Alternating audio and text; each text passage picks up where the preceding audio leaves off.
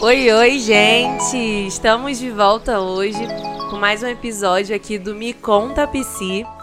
E no podcast de hoje a gente vai falar sobre a diferença entre medo e ansiedade. O conteúdo de hoje está muito interessante, então fica comigo até o final desse episódio, tá? E se você quiser me acompanhar um pouco mais de perto, só me seguir lá no Instagram, psi.andressafernandes.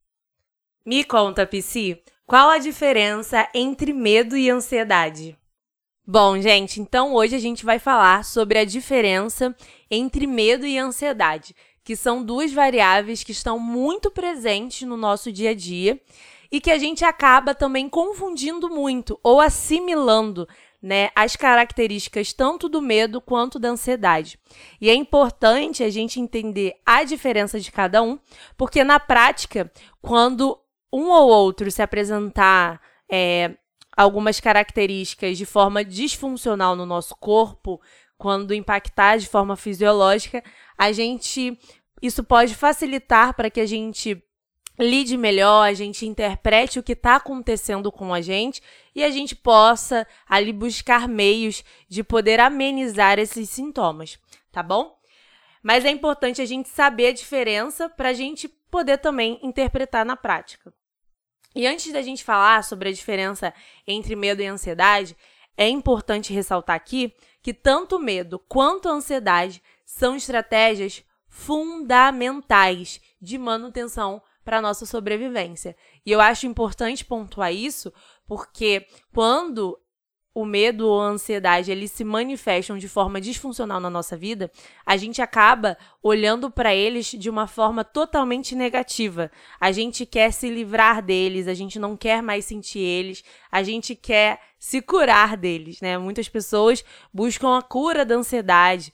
A gente não costuma ouvir cura do medo, porque a gente pode ou associar logo aos sintomas da ansiedade ou a gente simplesmente não dá a mesma proporção que a gente dá para os sintomas da ansiedade. Mas é muito comum a gente ouvir isso. Então, é importante frisar isso que eles sempre vão estar presentes na nossa vida.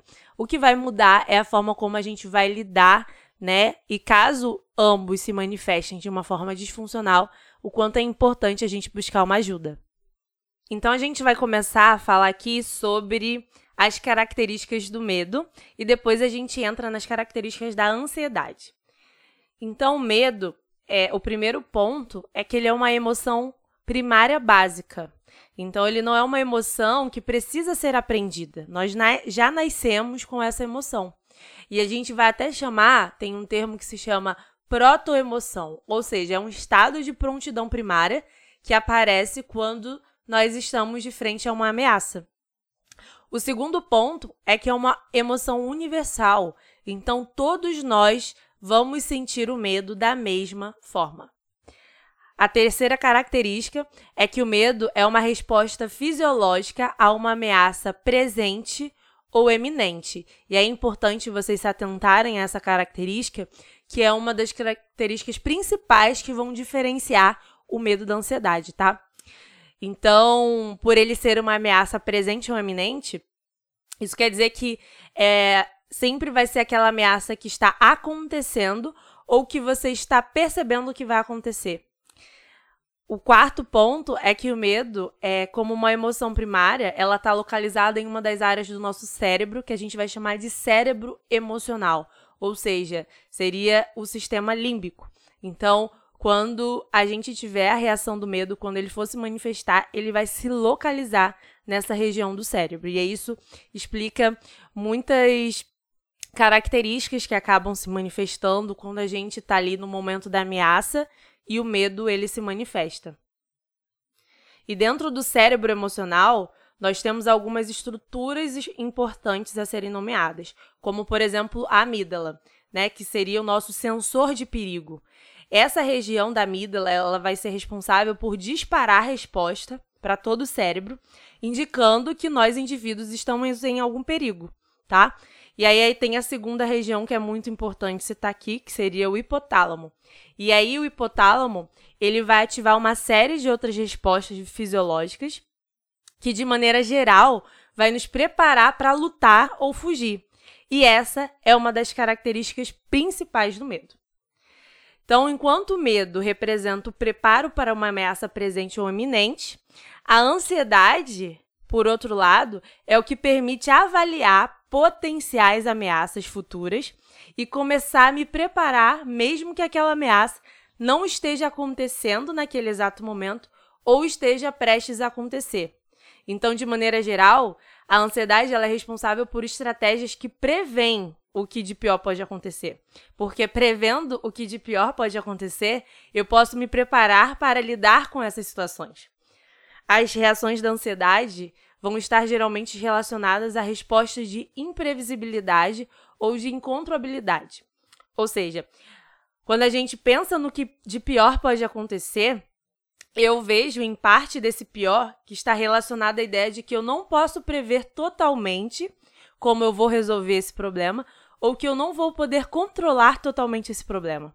Eu vou então ter uma série de respostas da ansiedade que vão tentar então aumentar a minha disponibilidade ou atenção para aquele perigo, a fim que eu me prepare melhor, que eu esteja preparado quando supostamente aquele quadro, aquela situação possa vir a acontecer. E aí eu vou citar aqui para vocês algumas mudanças comportamentais que acontecem como fruto dessa imaginação do que pior pode acontecer. E aí eu vou trazer duas características principais, que seria a hipervigilante e a esquiva. Então, é, por um lado, o medo é uma resposta neurofisiológica intensa e a ansiedade é marcada por um conjunto de respostas diferentes. Então, eu tenho respostas emocionais, respostas cognitivas, respostas comportamentais e também reações fisiológicas. Quando a gente cita ansiedade, ela vai elencar todos esses conjuntos de respostas preparativas que nos preparam para algo ruim que pode vir a acontecer. Então, principalmente na ideia de imaginar perigo, de sentir ansiedade, que me previne do perigo e das reações fisiológicas, eles vão me preparar de alguma forma para aquele fim. Então, se lá atrás eu tinha momentos específicos de preparação, né, lá nos primórdios, eu tinha aqueles momentos específicos de preparação para uma situação de perigo. E a partir do momento que eu gerava ferramentas para isso, eu podia ficar tranquilo e não ter mais essas ativações de respostas que eu acabei de citar. Só que, gente, atualmente nós sempre estamos trocando a ideia do que de pior pode acontecer. Eu sempre tenho uma nova ameaça que está acontecendo. Então a gente está em constante, um constante ciclo de imaginação do que pior pode acontecer.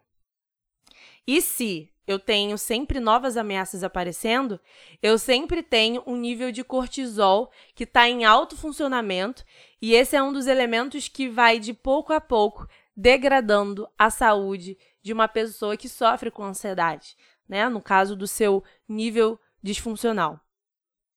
E a gente entende que a ideia de se preparar por muito tempo para algo que de pior que possa acontecer onde se gera uma sobrecarga de preparação, isso vai é, acabando, a, acaba acarretando algumas alguns reflexos fisiológicos ruins para a pessoa, né? Então, vem a sudorese, vem a taquicardia, a pessoa ela começa a ficar com insônia, ela começa a ficar inquieta, falta de ar. Então, acaba sobrecarregando de fato o corpo daquela pessoa e ela começa a passar mal, né? O que a gente chama de crise de ansiedade. E é interessante pontuar que, por mais que a gente tenha duas variáveis diferentes, o medo e a ansiedade de forma separada, né? É natural que essas variáveis se comuniquem entre si. Por quê? Porque nós temos a habilidade de, de que, quando a gente pensa no pior pode acontecer, a gente traz respostas do medo. Ou seja, eu começo a ter medo das sensações da ansiedade. Mas é importante a gente frisar que medo e ansiedade são elementos protetores da nossa espécie. E tendo esses elementos protetores, a gente precisa de estratégias, de entender. A gente precisa enfrentar e entender que não adianta a gente simplesmente escolher não sentir o medo ou a ansiedade, pois eles são elementos essenciais para a nossa sobrevivência humana. Então, apesar de que na prática ambos sentimentos eles podem se conversar, estar trabalhando ou se apresentando ali em conjunto no momento de uma ameaça, é importante a gente olhar para essas duas variáveis de uma forma positiva, entendendo que eles nos trazem benefícios, é algo que a gente vai ter para a vida toda. Porém, a gente sabe que de uma forma disfuncional, quando esses dois sentimentos eles acabam se manifestando em um alto nível, pode acarretar sim prejuízos para a pessoa, né, interferindo na sua vida, no dia a dia. Então, é importante que pessoas que identifiquem esses altos níveis de medo, ansiedade na sua vida, elas procurem uma ajuda para que elas possam ter um tratamento adequado e possam melhorar e se sentir mais leves, voltar a ter uma vida é, mais funcional, tá bom? Então, é importante a gente citar isso. São elementos importantes e fundamentais para a nossa sobrevivência. O que vai mudar é a forma como a gente vai sentir, a forma como eles vão se desencadear na nossa vida. E é importante a gente interpretá-los da forma correta para que a gente não olhe para eles como se fosse algo muito grande.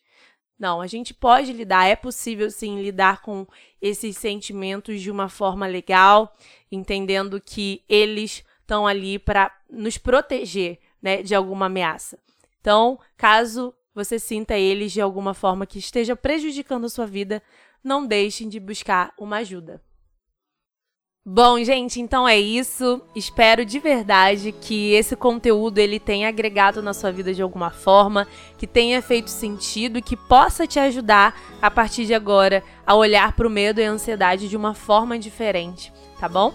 E se você ainda não me acompanha nas minhas outras redes, eu tô lá no Instagram, me segue lá, psi.andressafernandes. Você vai poder me acompanhar um pouquinho de perto, é, acompanhar minha rotina como estudante de psicologia e vai ser muito legal te receber lá. Inclusive, lá na minha bio tem o link pro meu canal no YouTube. Então a gente tá aí retornando com as gravações. Me acompanha por lá, vai ser muito legal. Então, até a próxima semana. Beijinho!